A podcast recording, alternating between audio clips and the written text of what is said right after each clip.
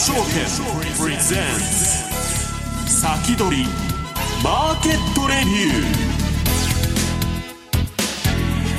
ー。リスナーの皆さんこんにちは。大里清です。ここからの時間は楽天証券プレゼンツ先取りマーケットレビューをお届けしていきます。パーソナリティです。到着したてほやほやでございます。はしんど 今日こそは間に合わないんじゃないかと思いましたけど、メールだとかうんのが山ほど来てね。それ売ってたらね。ちょっと1本遅れましなんかあのバフェットの 13F 出ましたね。なんで遅れたんだろうねあれうん。なんかあの送信時間は間に合ってるはずなんだけど、はいはいはい、発表されなくていろんな憶測を読んでたんですけど、はい、まあ何とか出たということでね、うん、はい。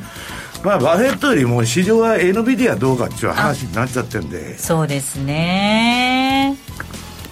そっちの方に注目ということでまあ、はい利上げももうないんじゃないかみたいなムードになってるってことですか？今日日本株も800円の上昇になりました。あの CPI もね結構まだら模様なんだけど要するにインフレの1波と 2波ときて2波はもう収束してるんですよ、うん、でそれはずっとこの番組でも言ってるんですけど、はい、多分この後3波来る、はい、これでえー、っと CPI が下がるってことはドルが下がって結局インフレがぶり返しちゃうということになるんじゃないかなという気がするんですけどね。はい。息が切れてる中すいませんでした。そして今週のゲストを紹介します。楽天証券 FX アナリスト荒地潤さんです。お願いいたします。よろしくお願いします。よろしくお願いします。まあ今 CPI のお話がありました。CPI 受けてドル円150円台まで下落をするという形になっています。そうですね。まあ150円ですからね。ね。まあなんといっても、えー、だから下がったうちに入らない、うん、ドル円は円安だと思います。4銭だったんで91銭までそうですね。はい。まあ、どうなの介入ではないと思うんですけども、オプション関係の防戦で、というのもあったのかもしれないですね。うん。なんかまあよくわからないんだけどあれ切れちゃうと90年のところの160円までうん。何の節もないもう真空地帯地帯になってるんですよ。そうですね、うん、だからまあちょっと神経質ですよね、はいえこの後詳しくお話伺っていきたいと思います、えそれではここで楽天証券からキャンペーンのご案内です。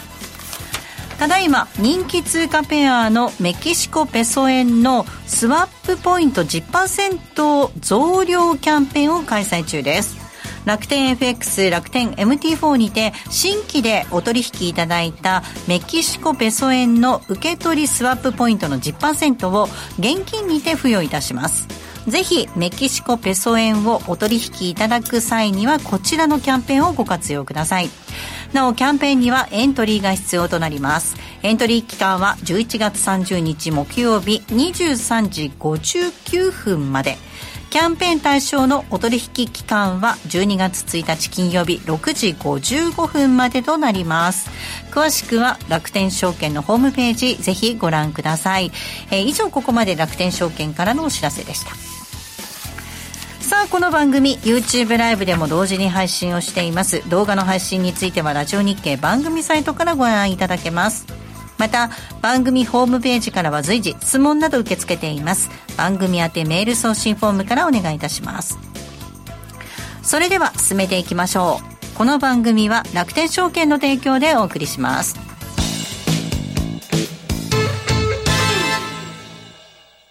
まずは無料で取引体験。楽天 FX のデモ取引を利用してみよう。FX に興味はあるけれどいきなり実際のお金で取引するのはちょっと、と、なかなか第一歩が踏み出せないという方は、まずは楽天証券の提供する楽天 FX のデモ取引を利用してみませんか？メールアドレスとニックネームのみの簡単登録で、実際の取引と同じ環境、同じ取引ツールで、FX 取引が体験できます。口座開設やデモ取引にかかる費用、取引ツールのご利用は、もちろんすべて無料。詳しくは楽天 FX デモ取引で検索。楽天証券の各取扱商品等に投資いただく際は、所定の手数料や諸経費等をご負担いただく場合があります。また、各取扱商品等は価格の変動等によって損失が生じる恐れがあります。投資にかかる手数料等及びリスクについては、楽天証券ウェブサイトの投資にかかる手数料等及びリスクページや、契約締結前交付書面等をよくお読みになり、内容について十分にご理解ください。金融商品取引業者関東財務局長金賞第195号楽天証券株式会社ウィークリーマーケットレビューさあではここからは楽天証券荒地潤さんにお話を伺っていきたいと思います。よろしくお願いします。よろしくお願いします。そうですね。ドル円、えーと、はい、まずですねあのいつものように個人投資家今月の初めどのように見てたかということのレビューなんですけれども、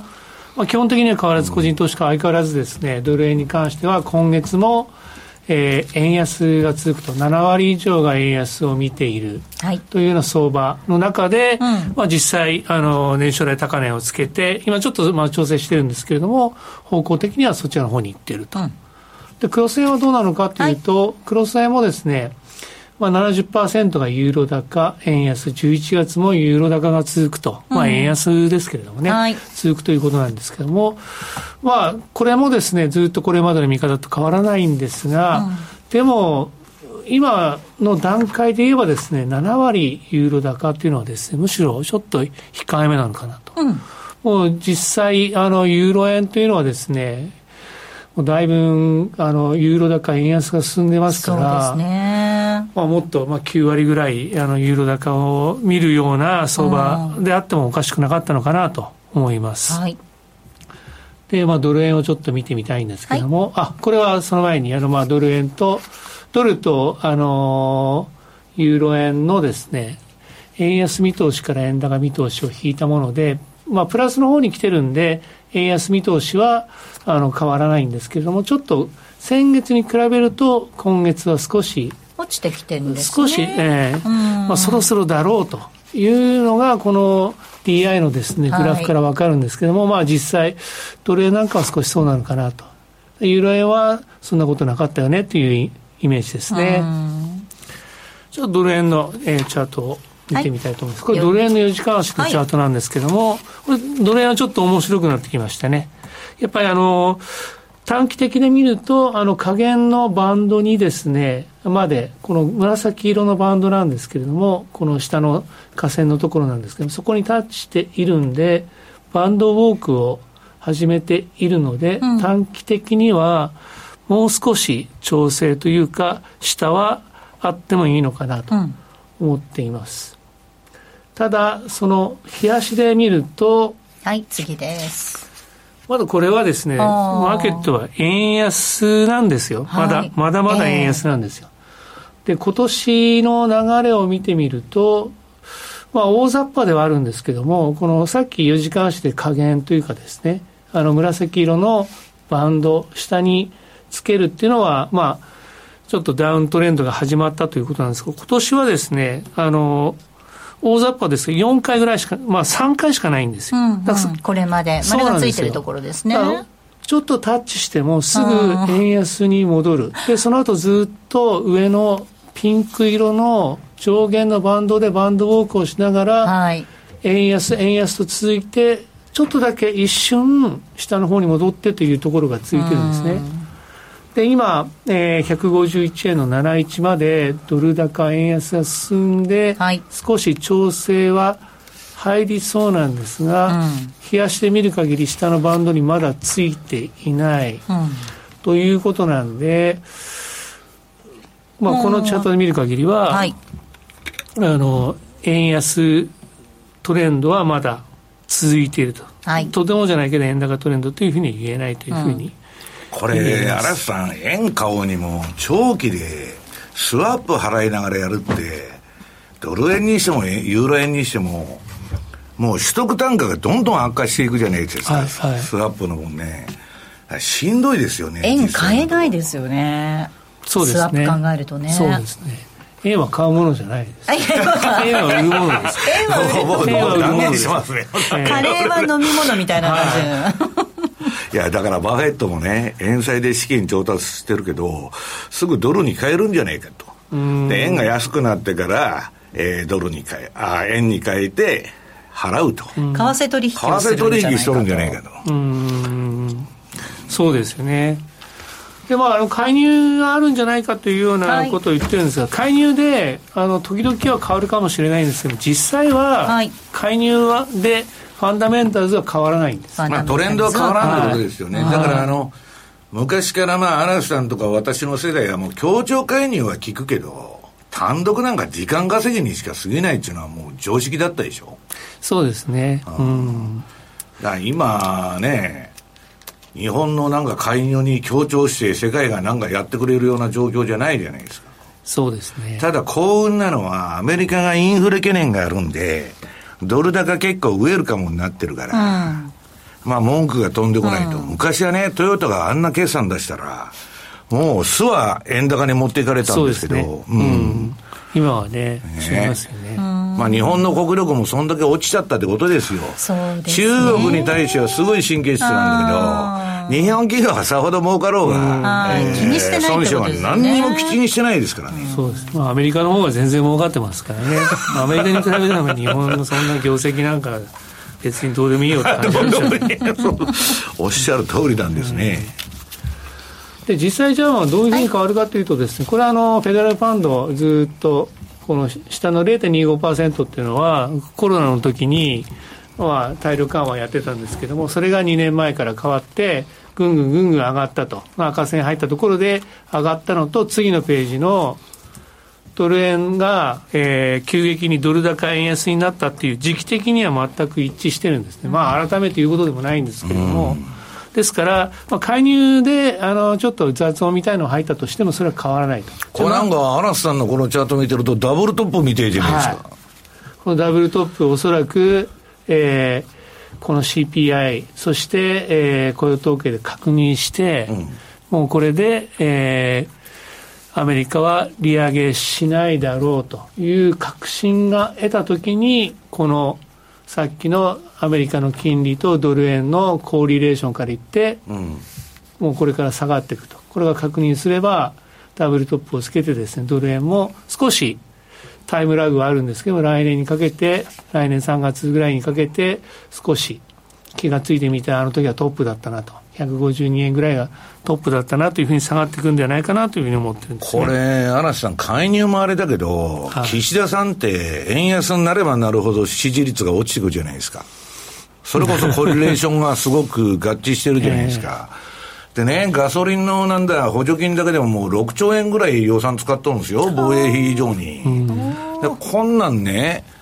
あの、どっかでこの円安止めなかったら、政権が持たないじゃないですか。そうですね。でも、意外と政権的には円安続けてないいや、半分その円安のええとこだけは取って、えー、で、悪いとこをどう抑えるみたいな話してんだけど、そんなね、両方うまくいくなんていうようなことはないじゃないですか、縦と方向あれで、うん。だからなんか中途半端ですよね。そうですね。で、今までは、あの日銀なんかでも、まあ、本気であのゼロ金利解除とか言い始めたらすぐ円高になるから、今はできるだけ円安伸ばそうと。まあ、だから、あの、日銀だとか財務省の腹としては、どうせ円高になるんだから、この後。アメリカの金利も下がって不景気になってね、えー、円高になるんだから、今多少ね、150、60円、60円、70円いっても構わんちゅう話ですかだと思うんですね。ただ、その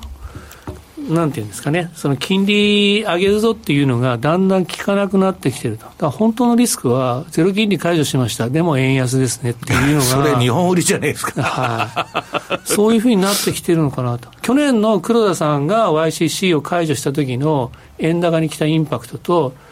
上田総裁が最近も YCC ちょっと変えるぞって言った時の、ちょっとなんか、しか、あの、円昨日の CPA もそうでしょ、だから。はいだから全然反応しないじゃないですか、まあ、たかが知れてるっていうかね。そうなんですよ。うん、本当にそれがちょっとリスクになってるのかなと思います。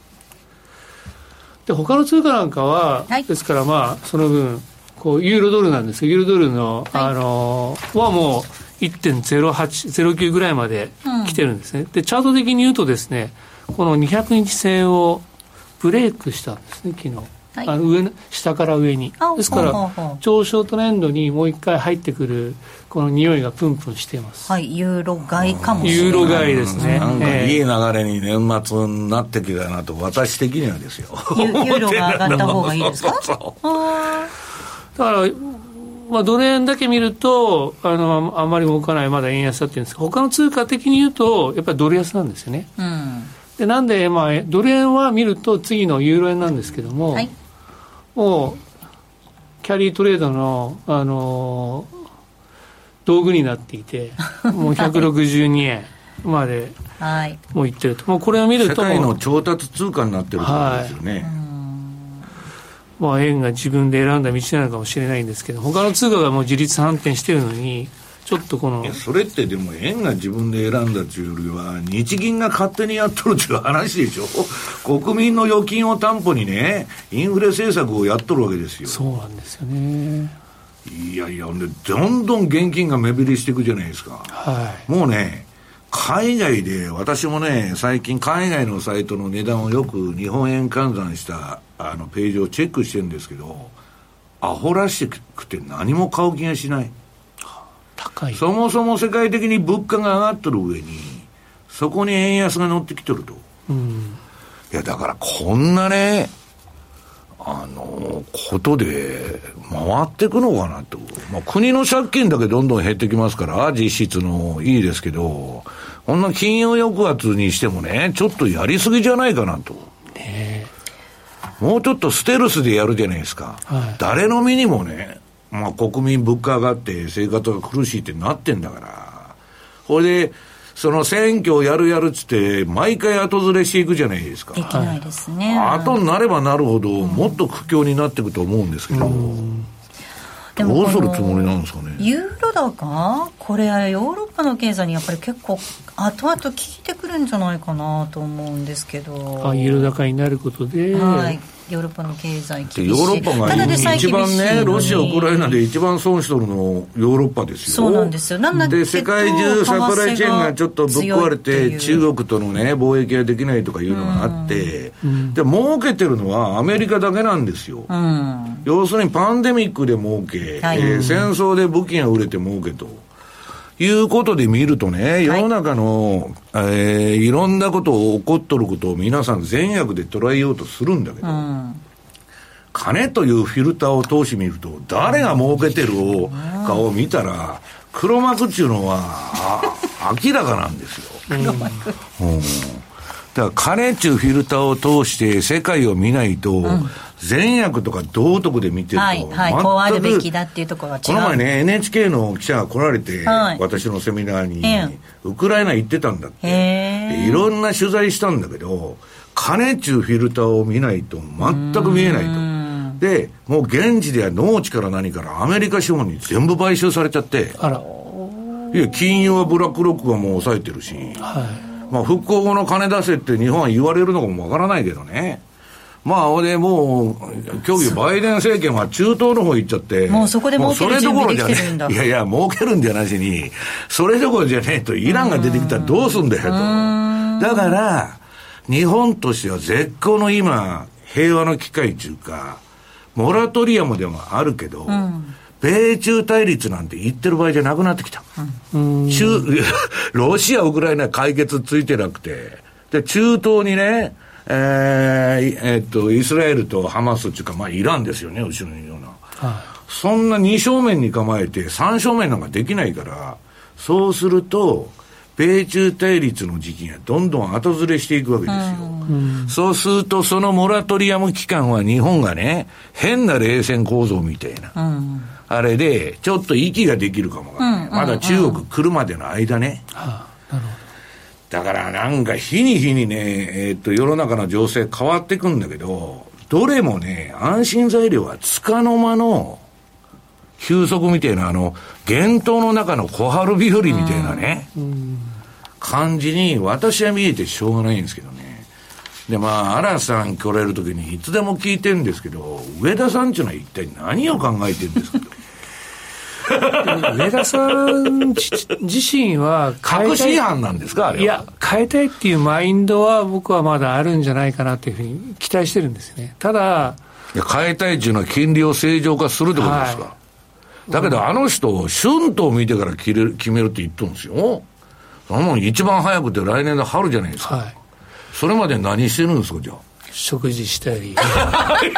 慎重に慎重に見極めて。終わりですから慎重に。慎重に。何の話で。すか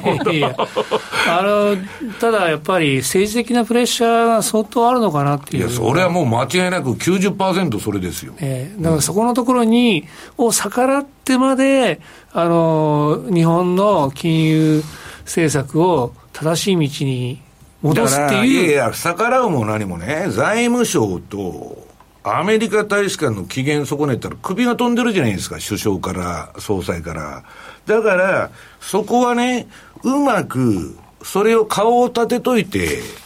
まあ、分かりましたと言っといて、サラリーマンでもよくいるじゃない、社長には分かりましたっつってやっとること全然違うと。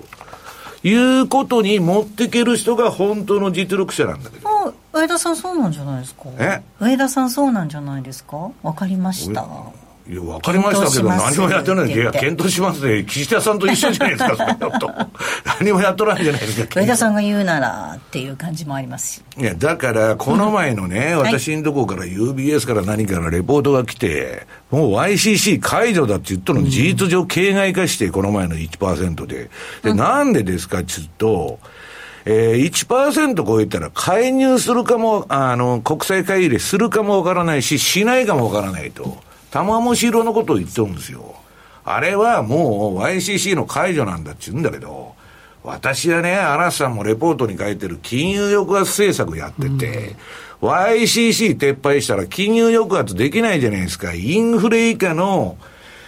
要するにインフレになっちゃうと、金利が上がると。で、それはね、国の借金が減っていいけど、利払いも増えちゃうわけですよ。で、予算のね、半分利払いしてるとか、そんなことになったら大変だから、えー、わざと長期、自分で発行した長期国債を自分で買って、金利を上げ、上がらない仕組みを作ったんでしょ、YCC って。それ放棄したら、日本アウトじゃないですか、そもそも。そうなんですよ。うん、だから、そういうスタンスから見ると、あの日銀も財務省も大成功だと。今のところはね、うん、思ってるんですね。だからそれを、この大成功の政策知らないやつがおかしいわと。笑ってんのかもしれないですね。一旦 CM 入れたいと思います。大成功、はい、こういう国民の犠牲の上に大成功大成功っていう札持ってるかもしれない。以上、ここまでウィークリーマーケットレビューをお届けしました。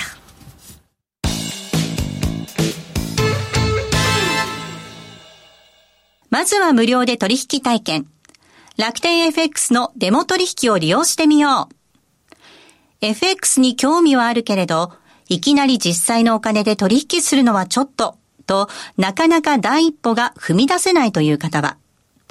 まずは楽天証券の提供する楽天 FX のデモ取引を利用してみませんか？メールアドレスとニックネームのみの簡単登録で、実際の取引と同じ環境、同じ取引ツールで FX 取引が体験できます。口座開設やデモ取引にかかる費用、取引ツールのご利用はもちろんすべて無料。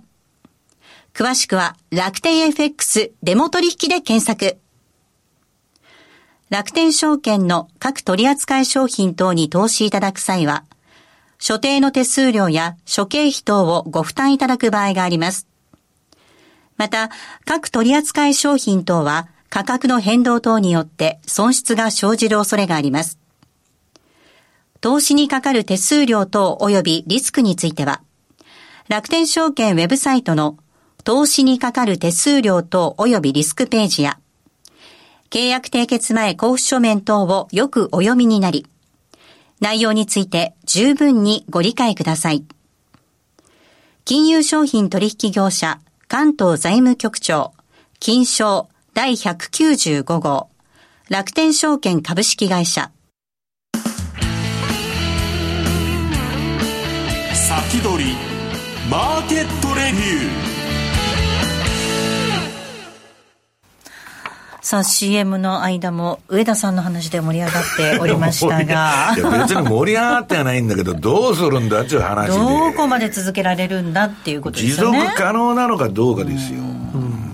だからね私も思ってんだけど上田さんとか財務省はね、私も嵐さんもこの世界長いから分かるんだけど、円高にするのは簡単だと思ってる。うん、そうですね。うん。えー、簡単に円高にできると思ってるんだけど、ただ、それ過信しすぎてると、さっきの日本売りじゃないけど、悪い円安になっちゃうこともあるわけですよ。だから、金利が上がってね、日本の財政から、機関投資家のポートフォリオからむちゃくちゃ、まあメガバンクは大丈夫だけど、デュレーション短いから、めちゃくちゃになると思いますよ。うん、そうなんですよね。だから、なんか嵐さんにはね、その上田さんの金融抑圧政策っていうのはね、インフレ以下の金利を人工的に作って、国の借金を減らすと、はい、それは未来永劫可能なんですか？もう続けていくしかないっていうふうに、もう、